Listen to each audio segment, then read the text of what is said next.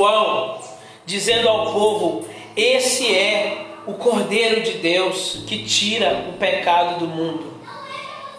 E é sobre isso que a gente vai meditar hoje. Sobre esse cordeiro a qual João Batista aponta. Olha só, lá no, nos primórdios da, da, da, da, história da igreja, vamos dizer assim, é, centenas de anos atrás, convencionou-se que nas artes criadas, nas artes sacras criadas é, que representasse João, sempre ia ter um cordeirinho, ou ao lado, ou é, João apontando para um cordeiro, é, exatamente simbolizando e representando essa passagem aqui, quando João Batista diz: Eis o Cordeiro de Deus, apontando para Jesus. Jesus aqui é, foi apontado por João, não apenas porque João acreditava nele, é, pelo texto aqui dá-se a entender, por exemplo, que João é, não, não sabia quem ele era, apesar de Jesus ser primo de João e de todas as, as revelações, de todas as profecias é, descritas a respeito de Jesus. Ao que dá a entender é que aqui confirmou-se quando Jesus se apresentou para João Batista para ser batizado, confirmou-se então para João Batista ali, João Batista teve a certeza de que Jesus não era simplesmente o seu primo, mas era o Filho de Deus, o Cordeiro de Deus, que tira o pecado do mundo. E nós queremos meditar sobre isso. Eu queria que você pedisse ao Senhor, é, abrisse o seu coração, pedisse ao Senhor que o Senhor venha falar profundamente sobre o significado de quem é e o que é o Cordeiro de Deus no seu coração. Vamos fechar nossos olhos, vamos fazer uma oração rápida aqui. Senhor nosso Deus e Pai, Pai, o Senhor que nos revelou, que nos enviou o teu Filho, o Cordeiro de Deus que tira o pecado do mundo. Ministra mais uma vez ao nosso coração, abre os nossos olhos para que a gente possa discernir tudo aquilo que a tua palavra diz a respeito do Cordeiro e que o Cordeiro seja o sentido da nossa vida, Deus. Em nome de Jesus nós oramos, pedindo a Ti Revela-nos o teu filho mais uma vez através da tua palavra, Pai. Em nome de Jesus. Amém. Meus irmãos, olha só. No versículo 35 aqui de João, não João Batista, né? Quem escreve aqui é João o apóstolo. Interessante, é João o apóstolo, escritor, falando sobre João o Batista, né? Dois Joãos distintos aqui, um falando sobre o outro. Mas aqui diz que João Batista estava lá assentado com os seus discípulos e ao passar Jesus ele aponta: Eis o Cordeiro de Deus que tira o pecado do mundo. E aqui é interessante porque na, no texto diz é, que os discípulos de Jesus, os discípulos de João, foram procurar Jesus e disseram-lhe, Rabi, que traduzido significa mestre, né? reconhecendo aqui Jesus como mestre. Mas olha só, o povo de Israel esperava um Messias, tá bom? O povo de Israel esperava o Cristo os profetas todos estavam anunciando e profetizando a libertação de Israel através do Cristo, o Messias. Era já uma história conhecida para Israel. Mas ao invés de João falar, eis o Messias, pela lógica, João Batista não deveria falar isso. Eis o Messias, não é? O povo de Israel já estava esperando, e nesse momento em que Jesus chega, eles estavam vivendo um contexto extremamente opressor, onde os romanos estavam os dominando, onde havia muito tempo em que Roma estava ali no domínio de Israel. Israel já estava cansado de tanta dominação, eles já tinham passado por vários outros cativeiros, e o último agora, que eram os romanos, que permitia que eles vivessem é, da maneira que eles viviam, permitiam que a, a vida deles fluísse é, de forma natural, mas também os oprimia. E aí, João vem revelar aos seus discípulos: Eis aí, não Messias apenas, eis aí o Cordeiro de Deus que tira o pecado do mundo. Sabe por quê, irmãos? Porque olha, Jesus é sim o Messias, Jesus é o Cristo esperado por Israel, mas é muito mais do que a forma que eles esperavam naquele momento. O povo de Israel estava esperando um libertador, chegado e montado talvez em um cavalo de guerra, não é? Para libertar o povo de Israel dos romanos. Vim com um exército, talvez, um exército de anjos, quem sabe, não é? Porque alguns, alguns estavam ali aguardando isso, né? Para libertar o povo de Israel. E aí vem João e fala assim: olha, eis aí, não simplesmente o libertador de Israel, do jeito que vocês estão esperando. Eis aí o Cordeiro de Deus que tira o pecado do mundo. E nós vamos entender agora qual a profundidade dessa temática quando João, ao invés de dizer eis o Messias, diz eis o Cordeiro de Deus. Olha só, para que a gente consiga entender bem o que, que significa esse cordeiro, a gente precisa voltar lá atrás, no início das Escrituras, lá em Gênesis. Lá em Gênesis 3, quando é, o homem peca.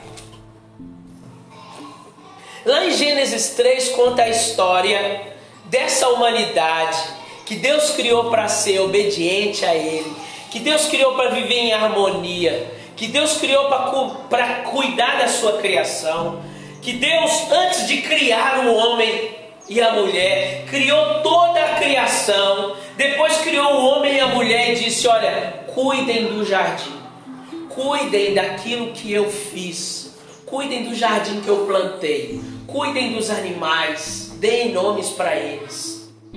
E aí, o homem ao invés de se ater à função, ao propósito que Deus tinha dado para ele, ao invés de abraçar o relacionamento que ele já tinha com Deus, porque o, o texto diz que Deus toda a tarde ia visitar o homem,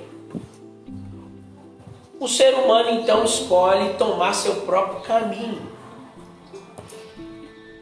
Ao que acontece que ele é pego no seu erro, na sua falha. E como Deus tinha dito e o homem não tinha acreditado, o homem morreu espiritualmente. Morreu a sua relação com Deus. Morreu o seu vínculo com Deus.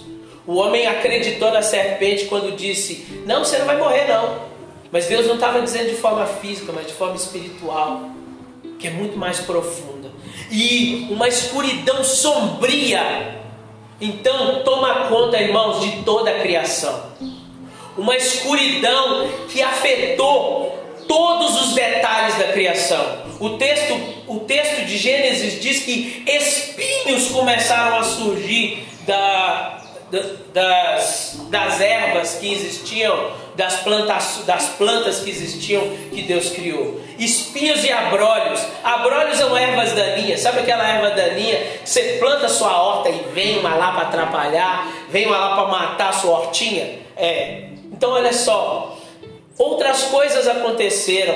A criação se tornou selvagem por causa dessa decisão humana.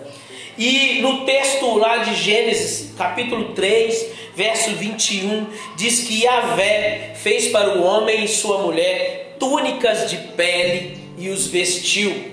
Lá atrás está, está dizendo que Eva, Adão e Eva fizeram para eles roupas feitas de, é, de plantas. E aqui então Deus faz uma nova roupa para eles, para tampar a vergonha da sua, da sua quebra de relacionamento. O homem então passa a vestir roupas porque ele tem vergonha de Deus e vergonha um do outro. E aí então Yahvé faz para ele uma túnica feita de quê? De pele de animal. O primeiro sacrifício feito em prol da humanidade. Um animal que morre para vestir o ser humano. E aí, a primeira história que a gente tem de sacrifício de um cordeiro é a história de Caim e Abel. Lembra Caim e Abel? Abel separa é, o melhor do seu rebanho, ele separa um cordeiro das primícias, né? As primícias que falam o mais velho, o mais forte, né? Aquele que talvez seria o reprodutor ali, que daria continuidade ao seu rebanho, que deixaria o rebanho mais forte. Abel escolhe ele e sacrifica em louvor e adoração a Deus. E Deus se agrada do sacrifício de Abel, mas se entristece com o sacrifício de Caim, que pegou o que sobrava da sua plantação e ofereceu a Deus. Olha só, primeira lição aqui fala da gente pensar bem se a nossa oferta é o que a gente sobra ou que é o, o, o que é o que custa para a gente de fato e custou a Deus o seu cordeiro. Depois da história de Caim e Abel, nós temos a história de Noé. Lembra da história de Noé? Noé com sua família foi guardado dentro da, daquela arca enorme, cheia dos, de vários casais de animais para perpetuar as espécies. E ali a sua família é protegida quando Deus decide destruir a terra, depois que a maldade tomou conta. A maldade e já o homem não buscava Deus mais, apenas Noé buscava Deus. E aí Deus então escolhe Noé para começar o seu povo de novo. Depois disso vem Abraão. Depois que só um pouquinho voltando, né? Quando Noé sai da arca, ele oferece também um sacrifício ao Senhor, um sacrifício com cordeiro, com animais, é, agradecendo e louvando a Deus por essa nova oportunidade. A arca ali representava, irmãos, uma espécie de proto-êxodo, onde o povo estava saindo do, daquela terra corrompida e sendo protegido dentro daquela arca. A história de Abraão é ainda mais interessante, porque olha só, Abraão é testado por Deus e Deus o convida e fala assim: Deus convida não, Deus, Deus diz para ele assim: pega o seu filho, o seu e é frisado, o seu único filho e leva lá para o monte e sacrifica ele para mim. Pensa na dor de Abraão, seu único filho, filho da sua velhice. Mas ele então sobe o monte. E ao chegar ali é, no cume do monte, quando está subindo o monte, é, Isaac pergunta para Abraão assim: Nós temos fogo, nós temos a lenha, mas onde que está o cordeiro? Onde que está o cordeiro, pai? E aí Abraão responde dessa maneira: Olha só, Deus providenciará o cordeiro para o holocausto, meu filho. Pensa, aqui Abraão começa a ser o pai da fé, porque aqui ele fala assim: Deus providenciará o cordeiro para o holocausto. E de fato Deus providenciou o cordeiro para o holocausto. Sabe o que, essa história significa, meus irmãos? Vocês já pararam para pensar na profundidade da história de Abraão? Deus estava contando para nós e contando para Abraão o que ele iria fazer no futuro. Você tem noção? Deus fez o que, irmãos? Deu o seu único filho para morrer no nosso lugar, é assim? O seu único filho. Foi isso que Deus falou com Abraão. Deus pediu a Abraão para sacrificar seu único filho, assim como ele, o próprio Deus, iria fazer na história. Deus estava dando sinais do que, que ele iria fazer. E Deus providenciou um cordeiro para substituir Isaac. Esse cordeiro, mais uma vez, representava o próprio Cristo, o cordeiro de Deus que tira o pecado do mundo. Era para Isaac morrer. Mas Deus falou: não, tem um cordeirinho. Aí Abraão vê um cordeiro de longe berrando.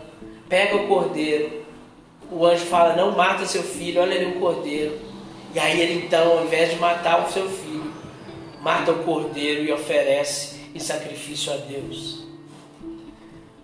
A última aqui que eu quero citar, meus irmãos, na história aqui, mais uma vez Deus representando e fazendo uma espécie de teatro da história que ele iria, o que o seu próprio único filho iria viver. Deus então liberta o povo de Israel lá no Êxodo. Lembra da história do Êxodo? E eu queria abrir Êxodo, capítulo 12. Se você tiver sua Bíblia aí, é, abre rapidamente, tá bom? E diz assim: Disse Yahvé a Moisés e a Arão na terra do Egito: Este mês será para vós o princípio dos meses, será o primeiro mês do ano. Falai a toda a comunidade de Israel, dizendo: Aos dez deste mês, cada um tomará para si um cordeiro por família, um cordeiro para cada casa. Mas se a casa for pequena, para um cordeiro, então se juntará com o vizinho mais próximo, conforme o número de pessoas. O cordeiro será escolhido na proporção do que cada um puder comer o cordeiro será macho sem defeito e de um ano. Você, vós o escolhereis entre os cordeiros e cabritos e os guardareis até o décimo quarto dia. Tomarão do seu sangue e poluão sobre os dois marcos e a travessa da porta nas casas em que comerem. Naquela noite comerão a carne assada no fogo com pães ázimos e ervas amargas e a comerão não comereis dele nada cru, nem cozido na água, mas assado no fogo. Nada ficará dele até pela manhã. O que porém ficar, queimá-lo-eis no fogo. É, vou pular um pouquinho, tá? Pelos detalhes. E naquela noite, versículo 12 diz: E naquela noite eu passarei pela terra do Egito, e ferirei na terra do Egito todos os primogênitos desde homens até animais, e eu e a Vé farei justiça sobre todos os deuses do Egito. O sangue, porém, será para vós um sinal nas casas em que estiverdes. Quando eu vir o sangue, passarei adiante, não haverá entre vós flagelo destruidor, quando eu ferir o Egito. Este dia será para vós um memorial e o celebrareis como a festa para Yahvé, nas vossas gerações a festejareis. É um decreto perpétuo. Esse é o decreto de Deus, sabe sobre o quê? Sabe sobre o quê? Sobre a Páscoa. Aqui Deus está decretando a celebração da Páscoa. E como era a celebração da Páscoa, meus irmãos? A última praga estava vindo o faraó não queria liberar o povo de Israel. Já haviam nove pragas. E mesmo assim, faraó não liberava o povo. Então Deus vai e, e, e passa sobre Israel com a última praga. A praga da morte dos primogênitos. Dos primogênitos dos egípcios. Para que o povo de Israel fosse livre dessa praga, eles tinham que matar o cordeiro passar o sangue desse cordeiro nos umbrais das portas, que são essas três ripas, né? Que a gente vê de lado do outro em cima, passar o sangue nas portas e assar esse cordeiro, ficar ali guardado, fechado dentro daquela casa e comer esse cordeiro enquanto está acontecendo ali a décima praga. E Deus diz que essa, essa celebração também seria um marco para toda a história de Israel. Foi tão grande que esse marco também é na nossa história. Esse cordeiro, meu irmão, que foi morto aqui no Êxodo, é a nossa libertação. Era a representação do Cristo que morreu para nos libertar. Nós que estávamos escravos do pecado e da morte. Nós que estávamos debaixo de um poderio sombrio, de uma opressão muito maior do que qualquer opressão humana, uma opressão maligna. Nós agora somos salvos pelo sangue do Cordeiro. Percebe Deus contando a sua própria história na antiguidade? Foi o mesmo que aconteceu com Jesus. O seu sangue foi vertido na cruz por nós. Ele morreu pelos nossos pecados. Enquanto é, aqueles que se distanciaram do próprio Deus e não quiseram acreditar na sua, na sua, na sua mão poderosa para salvar, não quiseram se render ao seu cuidado e amor, estavam morrendo. Aqueles que creram, se colocaram debaixo desse sangue, foram salvos. E olha só, não foram só judeus aqui, tá? Alguns que não eram judeus também creram aqui e foram junto com eles. Entende?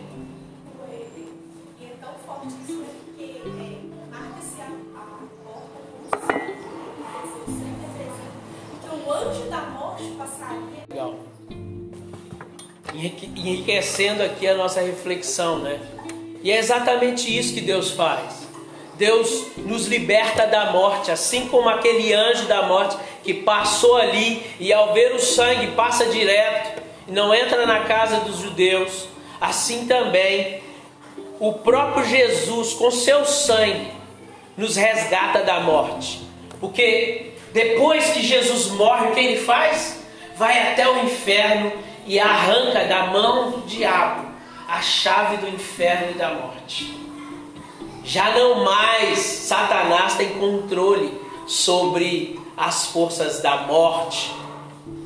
Por isso nós não temos que ter mais medo, meus irmãos.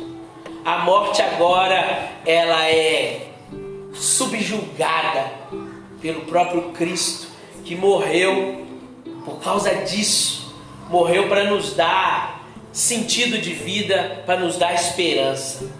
Olha só, outros muitos textos nos profetas falam da vinda desse cordeiro em Zacarias fala sobre a vinda do Cristo. Em Isaías diz que 53 diz que ele foi desprezado, rejeitado, homem de dores, que conhece o sofrimento. Fala que todos nós aqui todos nós desviamos como ovelhas, deixamos o caminho de Deus, mas ele foi oprimido e humilhado, mas não disse uma só palavra. Foi levado como cordeiro para o matadouro. Como ovelha muda diante dos tosqueadores, não abriu a boca. Aqui está representando e profetizando como que Jesus iria morrer. Mudo, calado, diante dos seus algozes, como um cordeiro. Olha só, gente, tantos outros textos podem exemplificar sobre o cordeiro de Deus. Mas eu queria que a gente fechasse a nossa reflexão em Apocalipse. Sabe por quê? Toda a escritura está falando do Cordeiro de Deus. Todo o texto bíblico que eu lendo todos esses textos eu quero eu quero queria mostrar para vocês é que toda a escritura aponta para o Cordeiro de Deus que tira o pecado do mundo. O propósito da Bíblia o propósito de termos essa sagrada escritura completa não é nos atermos aos pormenores da lei mosaica, da lei judaica, não é tentarmos justificar nossos pontos de vista é, com textos isolados do Antigo Testamento, nem nos atermos aos seus costumes, não é isso. Nós temos a Bíblia para mostrar que toda a história humana, apesar de toda a queda, apesar do homem se, se dobrar diante de outros deuses, apesar da idolatria humana, apesar do homem se corromper, tudo aponta para Jesus, tudo aponta para o Cordeiro de Deus que tira o pecado do mundo. É isso, meus irmãos. A Bíblia aponta para Jesus. E tudo que for além disso, meus irmãos, não tem sentido. Se um sermão não apontar para Jesus, não tem sentido. Se um culto não apontar para Jesus, pode ser o culto mais maravilhoso, fantástico do mundo, não tem sentido. Ele é o Cordeiro de Deus que tira o pecado do mundo. E olha só, todos nós estamos nivelados. Sabe por quê, meus irmãos? Que não dá para gente se achar melhor que o outro. Sabe por que não dá para a gente olhar para o outro e dizer: você é, você é escória porque você age assim, você age assado, você fala isso, você pensa assado. Sabe por que, que não dá para a gente achar que a gente está num patamar superior? Porque todos nós estamos nivelados, todos nós somos pecadores, todos nós somos é, carentes da graça, da misericórdia de Deus. Se não for misericórdia de Deus, irmãos, nós já estávamos no inferno. Se não fosse a misericórdia de Deus, a gente já estava lascado. E eu queria que a gente concluísse. Abra a sua Bíblia se você tiver aí, é, analógico ou digital, capítulo 5 de Apocalipse. Dá até uma tremedeira, né? Fala assim, abre Apocalipse, aí meu Deus, já vem, já vem as coisas de condenação. Não, não é isso. Você vai ler o texto mais lindo do livro de Apocalipse. Olha, lê comigo. Quero que você leia comigo. Aqui é uma das visões de João. Aqui já é João, o apóstolo mesmo, no fim da sua vida, exilado na ilha de Patmos. Ele estava lá, preso, tá? exilado, e ele começa a ter visões, são as visões do Apocalipse. E ele disse assim: Vi depois na mão direita daquele que estava sentado no trono um livro escrito por dentro e por fora e selado com sete selos. Só um pouquinho, irmãos. Quando fala livro, não pensa nesse livro que não, tá? Senão vai ficar esquisito. Escrito por dentro e por fora, como é que é isso? Livro naquela época era um rolo, tá? Então, rolo escrito de um lado e do outro, tá bom? Um rolo enorme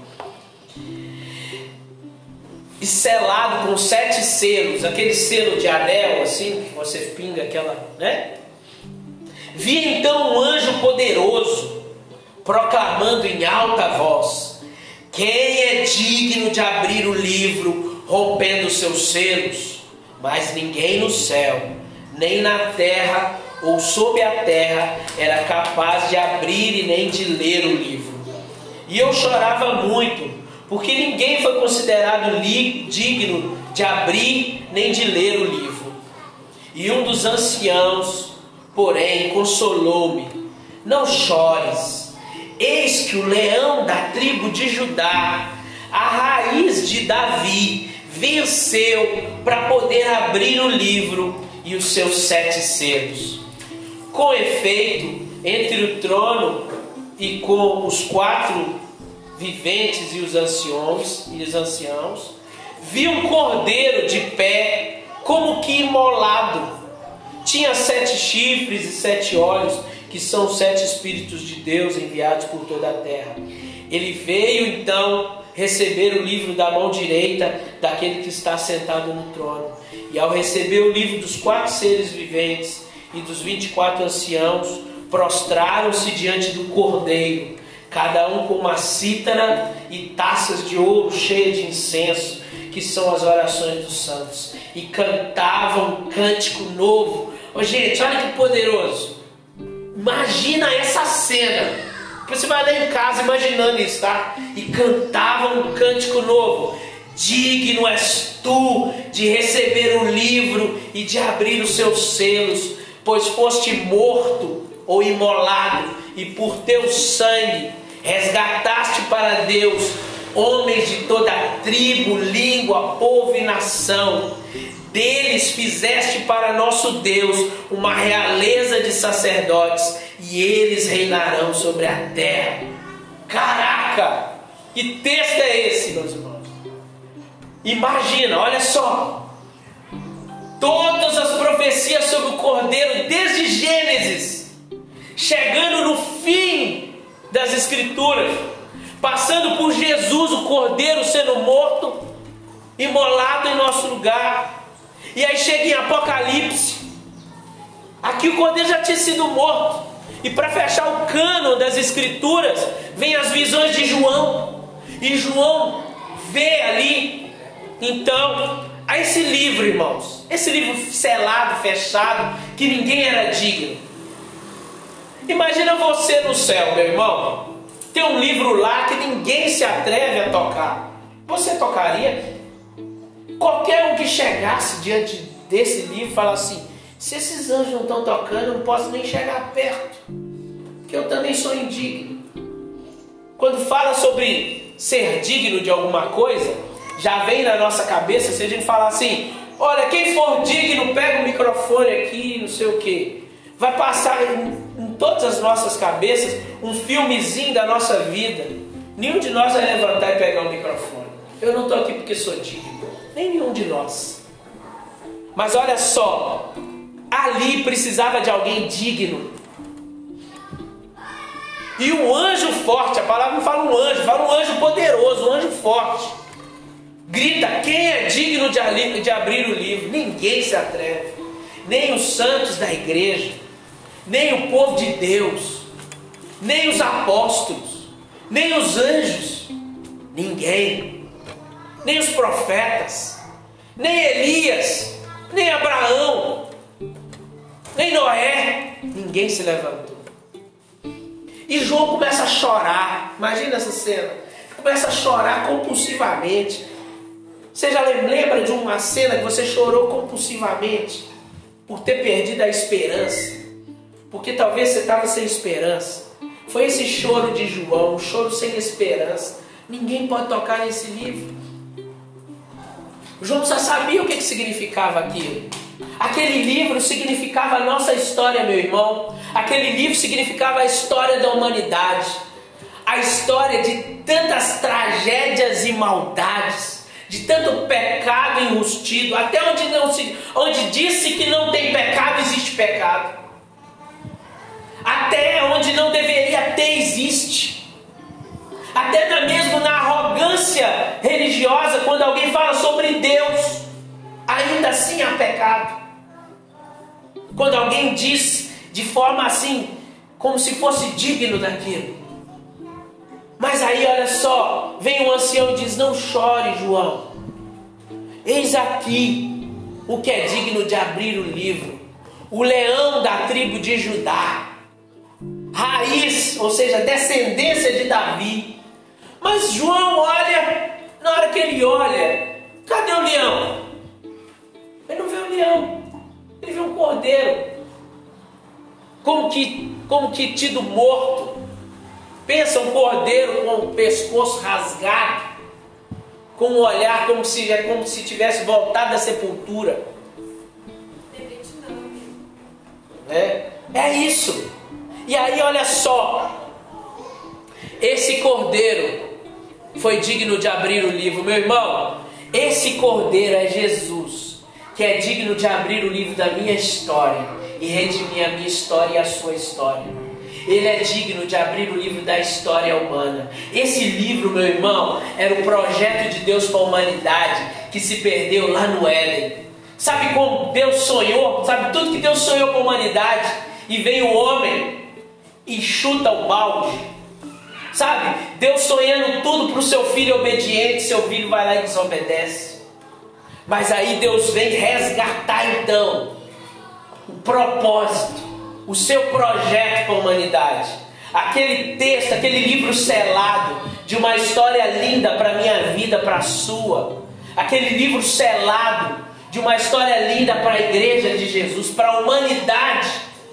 Estava conquistado novamente o direito de se abrir esse livro.